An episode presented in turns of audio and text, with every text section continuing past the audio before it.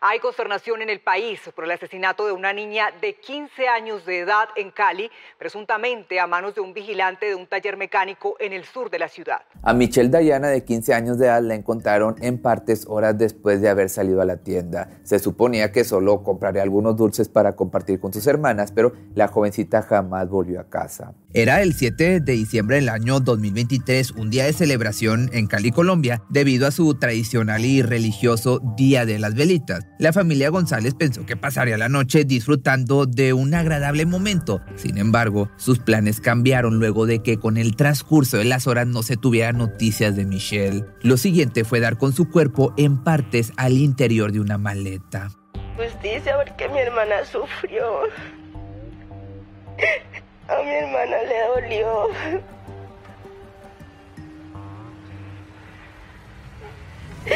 Pudo haber pedido ayuda, no la escuchamos. No estuvimos.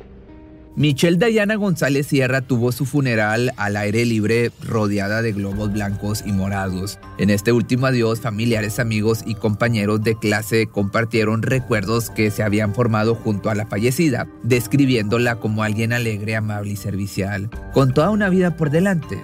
Apenas tenía 15 años, su sueño era llegar a convertirse en una gran doctora. Por eso dedicaba gran parte de su día a estudiar para poder graduarse con las mejores calificaciones posibles. Recién había concluido el séptimo grado escolar, por lo que tanto ella como sus demás compañeras estaban muy contentas de iniciar muy pronto otro ciclo en el colegio. Además de ser una chica o una niña responsable y buena estudiante, era muy querida por el resto del salón. Muchos de sus compañeros la recuerdan como por haber compartido con ella momentos importantes, esto debido a su personalidad tan amable que la caracterizaba. Era parte muy empática y no dudaba en brindar su apoyo a cualquiera que lo pudiera necesitar. Así lo cuenta de hecho Valeria, quien había comenzado una bonita amistad con ella a raíz de una ocasión en la que sin esperar nada a cambio, Michelle se le acercó para preguntarle sobre su estado de ánimo. Me acuerdo que ella se me acercó y me dijo, ¿te sientes bien? Y yo le decía que no, ni siquiera podía hablar.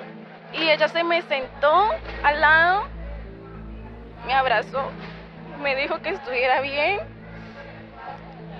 eh, que toda la vida tenía solución, que no me sintiera mal, que sonriera, que era muy lindo. Y siempre nos da un consejo de que teníamos que sonreírle a la vida porque ella siempre lo hacía. Siempre encarando la vida con una sonrisa en su rostro, Michelle jamás imaginó evidentemente que su existencia se vería truncada por la maldad y el sadismo de un sujeto que sin misericordia le arrancó parte por parte su cuerpo, no sin antes haberla maltratado, haber abusado de ella íntimamente con un desgarrador cartel junto al lado de su ataúd fue que conmemoraron su vida, esperando la justicia hiciera su labor al refundir en la cárcel al culpable. Las niñas no se tocan, no se violan, no se matan. Justicia para Dayana. Aquel 7 de diciembre, siendo el día de las velitas, las hermanas González se quedaron en casa esperando a su padre para disfrutar de la celebración.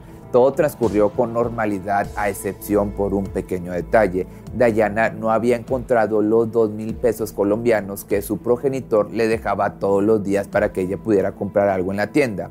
Así mientras el hombre trabajaba estaba seguro de que nada le faltaba en su casa. Lo cierto era que el dinero estaba ahí, sin embargo por alguna u otra razón las chicas no pudieron encontrarlo, entonces las horas siguieron su curso hasta que dieron las 7.30 de la noche, tiempo en el que su padre llegaba a casa. Cuando Genaro llegó, lo primero que vio fue que el dinero seguía justo donde lo había dejado, por lo que decidió cambiarlo de lugar y ponerlo en la mesa donde Dayana lo vería casi de inmediato. Ese dinero es mío, le preguntó tan pronto lo vio, así que le contestó su padre que sí, y apenas recibió la respuesta positiva, la jovencita le preguntó si podía ir a la tienda a comprar golosinas. Ya pasaban poco más de las 8 de la noche, no era tan tarde, y las calles, eso sí, se encontraban oscuras. Sin embargo, Genaro no pudo negarse a la petición.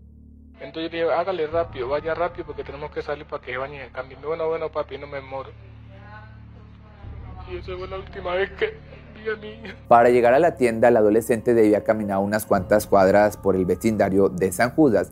Sin embargo, la distancia no significaba una demora de más de media hora, por lo que cuando transcurrieron los primeros 30 minutos después de su partida, el hombre se comenzó a preocupar. Lo primero que hizo fue llamar a su celular, más el buzón fue lo único que obtuvo como respuesta. Acto seguido salió despavorido a cruzar las calles por donde se suponía que la chica debió haber caminado, pero era como si la hubiese tragado la tierra. En cuestión de minutos se esparció la noticia de su desaparición e instantáneamente los amigos y vecinos se sumaron a la búsqueda revisando cada rincón de los callejones de las calles y las avenidas. Posteriormente se unieron las figuras policíacas, quienes desgraciadamente tampoco podían descubrir algún indicio o pista que indicara hacia dónde se había ido la menor de edad. Fueron horas de angustia e incertidumbre insoportable. Al señor Genaro le pareció que el mundo se le se volvió tan inmenso que encontrar a su hija sería como buscar una aguja en un pajar Obviamente no tenía idea de que solo tardaría unas horas, pero que la historia no tendría el final feliz que él esperaba. Después de haber recorrido decenas de calles, el hombre finalmente había regresado a su casa, pensó que tal vez podría recibir una llamada telefónica con noticias, o en el mejor de los casos que Michelle pudiera regresar y dar una explicación por su tan prolongada ausencia, pero estaba equivocado aunque ciertamente sí tuvo una, viéndolo de cierta manera, una visita de alguien que, se, que le llevaba noticias. Se trataba de un hombre que laboraba en un taller de autos. Por alguna razón sospechaba que algo muy siniestro había ocurrido al interior de dicho taller y no dudó en expresarle su preocupación al padre familia. Sin pensarlo dos veces, Genaro salió corriendo rumbo al local y una vez ahí comenzaron a indagar por todos los rincones yo entro a, un baño que está cerrado, yo eh, le pego una patada y lo abro y cuando veo que hay mucha sangre en el baño. Y ahí comenzamos a, a, requisar bien y estaban todas las paredes manchadas y había como eh, los carros estaban todos golpeados como que hay una lucha, ¿me entiende? Porque ella luchó antes de que le hiciera daño, luchó bastante con él, porque ella era una niña muy fuerte, tenía mucha fuerza. La escena frente a él era como una película de terror, manchas de sangre, objetos en el suelo y señales de que una fuerte pelea se había llevado a cabo momentos antes. Había además un montón de cosas apiladas como bolsas para basura, maletas y cajas todo siendo removido por el propio Genaro, que sin saber qué buscar algo muy dentro de él le decía que estaba cerca de su hija. No obstante, poco tiempo tuvo antes de la llegada de los uniformados, quienes, con motivo de no contaminar la posible escena del crimen, le pidieron al hombre que se retirara. A partir de ahí, ellos hicieron cargo. Esa noche fue la más devastadora para todos. Las hermanas de Michelle y su padre esperaban noticias de los hallazgos en el taller, se preguntaban si la encontrarían ahí, si esa sangre era perteneciente a ella y sobre todo si seguía o no con vida. Por desgracia, todas sus preguntas fueron respondidas tan pronto amaneció. Los investigadores ya habían hecho su trabajo e infortunadamente habían descubierto algo sumamente perturbador. Fue como si algo hubiese protegido al hombre de no encontrar los restos de su propia hija, pues bastaba con que indagara más en los escombros para darse cuenta de que su cuerpo había sido hecho en partes. Por suerte, de cierta manera, no las encontró. Imagínate el shock. Casi todas las partes del cuerpo se encontraban en esa maleta mezclados con pintura roja y restos de este líquido vital, pero también se pudieron detectar otras partes del cuerpo en diferentes bolsas de basura ubicadas a los alrededores del taller. La noticia no tardó en recorrer las calles de Cali e inmediatamente la gente salió a marchar para exigir justicia. Los carteles con el nombre de Michelle Dayana se adueñaron de la vista de todos los transeúntes. Hubo gritos, reclamos, violencia y un ataque en contra del administrador del taller a quien acusaban de cómplice. Sin embargo, entre todo el bullicio se perdió el foco de encontrar al verdadero responsable quien valiéndose de la revuelta y las manifestaciones no tuvo un problema en salir huyendo de ahí. Incluso el día de la desaparición se había encontrado cara a cara con el padre de la menor. ¿Has visto a mi hija? Fue lo que le preguntó Genaro, a lo que este cínicamente respondió con una negativa y siguió su camino. Pronto se supo que faltaba una motocicleta del mismo taller automotriz, la cual había sido tomada por el culpable para darse a la fuga. De la reconstrucción de los hechos se pudo aparte extraer la última imagen de la víctima antes de caer en manos de su verdugo.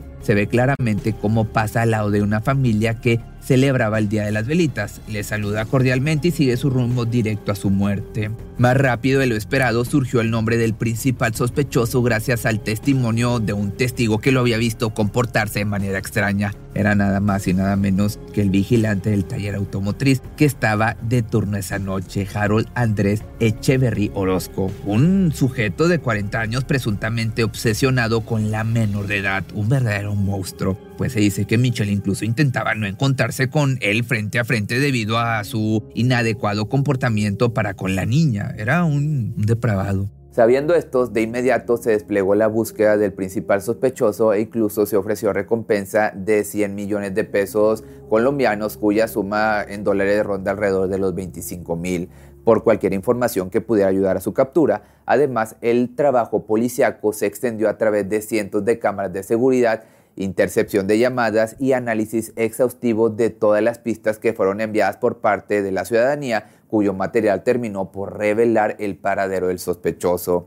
Eran algunas fotografías enviadas por una mujer que, tenido la, que había tenido la oportunidad de verlo a la distancia. Portaba una camisa en color verde, un pantalón oscuro y un cubrebocas. Gracias a ello pudo ser arrestado en el municipio colombiano de Villavicencio el día 11 de diciembre de ese mismo año.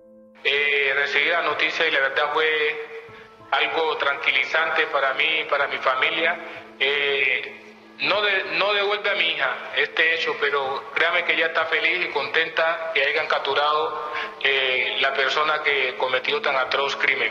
No solo el señor Genaro y sus demás hijas estaban conformes con el rápido proceder de la justicia, sino que la comunidad en general hasta ese día habían mostrado su solidaridad, su respeto y apoyo para con la familia afectada, en especial luego de que se diera a conocer la reconstrucción de los hechos y cómo una simple salida a la tienda había terminado en semejante tragedia. Como se dijo, como ya te lo dije anteriormente, el hombre ya era conocido por su grotesca manera de acosar a las mujeres en la calle, sobre todo a Michelle, quien optaba por cruzar a otro lado de la banqueta para no encontrarse con este hombre cara a cara sin embargo, ese día las cosas fueron diferentes. Se indaga que, de alguna manera, el ahora responsable Harold logró que el adolescente entrara al taller automotriz. Una vez ahí, la sometió por la fuerza para aprovecharse íntimamente de ella y luego, como tiro de gracia, la golpeó con un objeto contundente hasta dejarla inconsciente. Michelle luchó tanto como pudo por su vida, mas lamentablemente perdió la batalla debido a un trauma craneocefálico que fue ocasionado por las múltiples heridas en su cabeza. Acto seguido, el perpetrador procedió a deshacerse del cuerpo, lo cual hizo de manera sumamente siniestra, pues sin ningún tipo de remordimiento dividió el cuerpo de la joven en 14 partes, las cuales distribuyó en diferentes bolsas y dos maletas pensó que el camión de la basura se la llevaría y no le causaría problema alguno, pero afortunadamente se equivocó y en cuestión de horas el desgarrador crimen fue descubierto. Aún así, tuvo la oportunidad de huir de la escena del crimen para emprender un viaje rumbo a Venezuela, cuyo escape estaba organizado con su hermano, quien lo ayudaría a salir del país. Increíblemente, este sujeto, este monstruo, ya había tenido problemas con la justicia por situaciones sumamente parecidas, comenzando por una denuncia de abuso en contra de una niña de 12 años, otra agresión de la misma índole en contra de una mujer mayor y una tercera de un adolescente. Era, como te das cuenta, un depredador en potencia que a pesar de haber pisado la cárcel anteriormente, con ayuda de su abogado pudo salir para volver a cometer un crimen todavía peor, es decir, el feminicidio de Michelle. Hoy en día la familia de la víctima espera el momento en que un juez le dicte la pena máxima, en cuya sentencia podría estar enfrentando hasta 60 años de prisión sin posibilidad de reducción de años. Tristemente, pues es bien sabido que de haberse actuado correctamente desde sus primeros ataques, me refiero al victimario, hoy Michelle no se hubiera convertido en su víctima, lo que deja en la comunidad colombiana un sentimiento de rabia e impotencia por la libertad que tienen los depredadores para actuar sin recibir un castigo. Ahora puedes encontrar más videos en mi nuevo canal de YouTube que se llama Sala Investigación y en Facebook también lleva el mismo nombre tuvo cosas relacionadas a misterios o terror o cosas de ovnis, todo lo que conlleve este tema, a excepción de crímenes, porque los crímenes se van a quedar en Pepe Misterio. Atención a todos los amantes del terror. ¿Están listos para sumergirse en las profundidades del misterio? Pues les presento Archivos Perdidos, el podcast que explora las historias más escalofriantes de México. Archivos Perdidos no es solo otro podcast de horror, es una experiencia única que te lleva de la mano a través de historias como si estuvieras ahí mismo, viviendo los eventos junto con los protagonistas. La producción del podcast es impecable, con una narración cautivadora, efectos de sonido envolventes y una música que te sumerge en cada narración. Y si has vivido algo inexplicable, envía tu historia al correo archivosperdidos.genuinamedia.com y únete en este viaje a lo desconocido. Y no olvides también seguirlos en Spotify y Apple Podcast para no perderte ningún episodio. En resumen, si eres un amante de los misterios y las historias intrigantes, Archivos Perdidos es una adición, un complemento obligatorio a tu lista de reproducción.